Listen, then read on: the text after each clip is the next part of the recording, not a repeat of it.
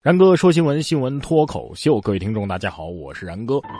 大家有没有发现呢？有时候当我们关心别人的时候，其实并不是真的关心别人，而只是为了确认一下自己是不是造成他们不爽的原因。哎，但是有时候过度关心呢，也会造成很多的麻烦。就比如说粉丝对偶像的关心，说前段时间呢，权志龙的粉丝就疯狂的写信，导致部队的业务都瘫痪了。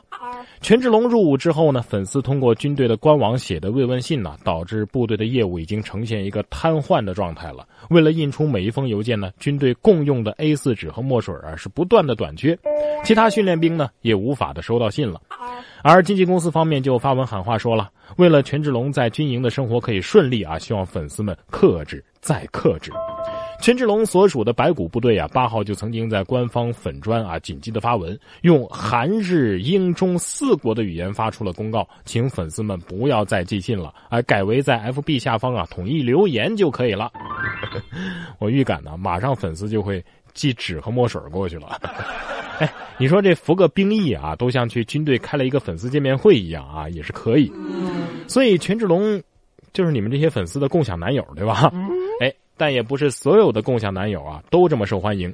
说妇女节的时候呢，就有商家呀推出了共享男友，结果呢，男陪购奔放的举动吓走了女顾客。三八妇女节当天啊，几家北京的商场推出了共享男友陪购活动。然而男陪购呢，并没有被追捧，现场的多数女性啊都非常的羞涩，不敢主动上前。而男模们呢，奔放的举止甚至还吓到了一些胆小的女生，令顾客呀是落荒而逃。呃。我就好奇了啊，究竟是什么举动这么奔放？咱们借一步说话。我觉得呀，主要还是这些模特啊，长得有点丑。你要是换成吴彦祖，你试试，裤衩都不给你留下。再说，这算是什么共享男友啊？逛街不掏钱的，算什么男友啊？奔放的假男友啊，让人害怕。这位真新娘同样是让人瑟瑟发抖。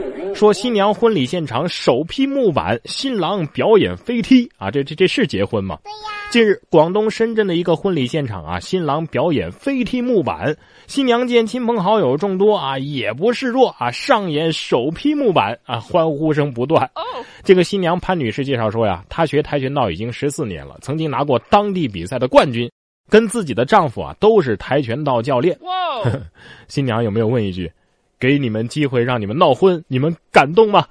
闹婚的人说：“不感动，不感动。”所以这家人呢，呃，家暴那是不可能家暴的，这辈子都不可能家暴，顶多呀就是切磋一下这样子，是吧？说完厉害的夫妻，咱们再来看看这对糊涂的母女。水仙大蒜傻傻分不清楚，母女俩呀误食水仙中毒了。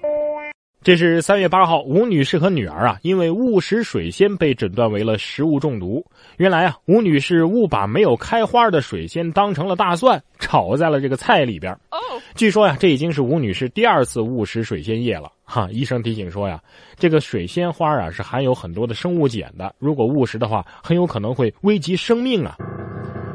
第二次误食了啊，那要是下次再误食的话，是不是都能免疫了？蒜有没有对水仙说：“让你装蒜，让你装蒜？”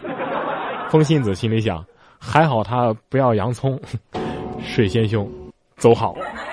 这位大姐也是够糊涂的了啊！女子假扮格格，自称能开清朝国库，骗走大姐三百六十万。山东菏泽的聂女士啊，在网上认识了一位清朝的皇族格格，对方自称啊自己是格格，掌握着清朝国库的开库权。而说投资三百六十万呢，就能把国库给打开，能回报三点六个亿。更加离谱的是呢，哎，这位聂女士竟然就相信了这明显的骗局呀，上当了。不是，为什么像这样的大妈也能有三百六十万呢？啊，我倒是能分辨各种谣言，识破各种骗局，但是呢，存款为零，贫穷让我保持清醒啊。那大家知道为什么《还珠格格》每年暑假都要放一次吗？就是提醒你们这些人不要上了假格格的当啊！大家好，我是紫薇，那个假格格拿了我的信物装成是我，我现在要进皇宫找我皇阿玛，还差两千块钱路费，谁赞助我，我就让尔康帮你把你们那的雾霾都吸走。这位大妈跟尔康啊也有的一拼了，每一针都是表情包啊！大妈激情助阵拔河比赛，被称为是史上最强助攻。近日网传一场拔河比赛上面双方势均力敌啊，已经陷入到焦灼状态。结果呢，一位啦啦队的大妈采用呼风唤雨、咬牙切齿等各种加油手法，最终呢使他们自己的队伍获得了胜利。大妈开心的手舞足蹈啊！哎呀，对面的被大妈这气势肯定是震撼到了呀，情不自禁的发出了 哈哈哈哈的笑声，就完全没有力气拔河了，自然是惨败呀。论打野的重要性，一位优秀的辅助可以改变整个战局。真正的大师啊，都是通过意念来操控比赛的，输出基本靠吼。大妈的表情很欢乐，学习同样使我很快乐。说兰州一个高校啊，教室里面设置了手机袋儿，哎，学生课堂上不再做低头族了。三月九号，兰州交通大学学生陆续走进了教室，准备上课了。但是和以往不同，现在呢，同学们进教室的时候都会自觉地把手机放进教室门口墙上的一个手机袋中。不仅学生如此啊，老师也一样。一看手机袋就知道谁没来上课了。从此，学生们会不会人手一个手机模型或者是备用机呢？哎，或者老师会发现同学们上课的时候都盯着自己的手机袋在上课玩手机和上课睡觉之间苦苦挣扎。俗话说，哪里有压迫，哪里就有反抗啊！你看这头待宰的母猪逃上了山，回家之后呢，竟然生下了二十一头混血猪崽儿。哦，这是黑龙江木岭一只母猪啊，竟然生下了二十一个小猪崽儿。主人说呀，哎，这原本是头已经生不了的母猪了，准备宰了的。谁知道呢？它逃走之后啊，后来挺着个大肚子回家了，生下了一群猪崽儿。专家称啊，这是母猪逃跑的时候遇上了野猪了。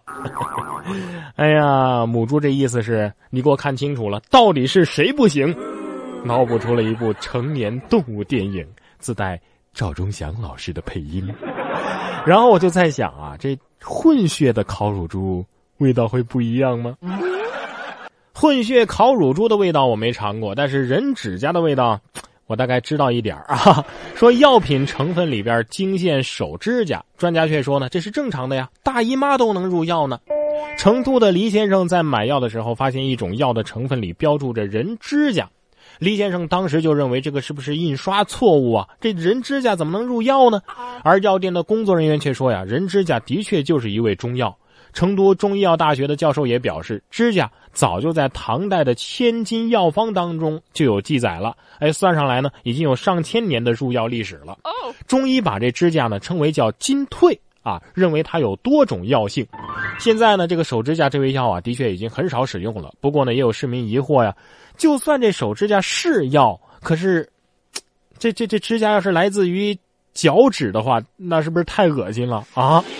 对于这样的疑问，李教授表示啊，这是不会发生的。其实除了人指甲之外呢，呃，在中医当中啊，人体的宝贝还多着呢。比如说这个头发呀、尿液呀，甚至连女性的月经，嗯，那都是药啊。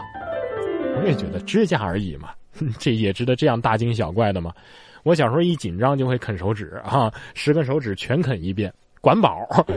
所以手指甲怎么就不能入药了呢？你们知道五灵脂、夜明砂、望月砂？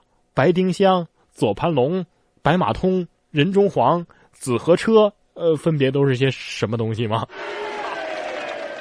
不过问题在于，这位中药究竟是谁来提供呢？啊，是我一边剪指甲，你一边拿个小盆盆在这接着吗？啊，哇哦，你的指甲好好看，好适合入药哦！答应我，千万不要用它来挖鼻孔、抠脚、擦屁股，好吗？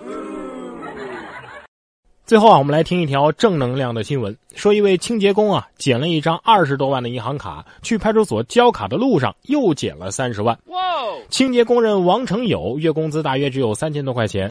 他在 ATM 机上取钱的时候呢，发现有人将一张呃内有二十多万元的银行卡遗忘在了机器之内。于是呢，他就拿着这张卡去准备交往派出所。结果路上的时候又看到了一只黑色的塑料袋儿。担心污染环境啊，他就捡起来，结果发现呢，里边竟然有三十多万元现金。哦，当即啊，他就找到了失主，失主拿出了一万块钱表示感谢，却被王成友谢绝。哎呀，上帝可能是这么想的：哎呀，现在想犒劳一个好人呐，实在是太难了。我一开始送给他一张银行卡吧，他给报警了。后来我干脆把钱给取出来，呃，直接送给他吧，呃，他又交空了。我让失主啊给他点钱表示感谢，他还是不要。他到底想要人家怎么样吗？对吧？只能让他长命百岁、子孙富贵了啊！一个大大的赞送给这位王师傅。王师傅啊，您其实不用谢绝这一万块钱，这是你应得的。以德报德，善有善报，这个世界才会变得更加的美好啊！然哥说新闻，这期节目就是这些内容，感谢您的收听，明天同一时间我们再见。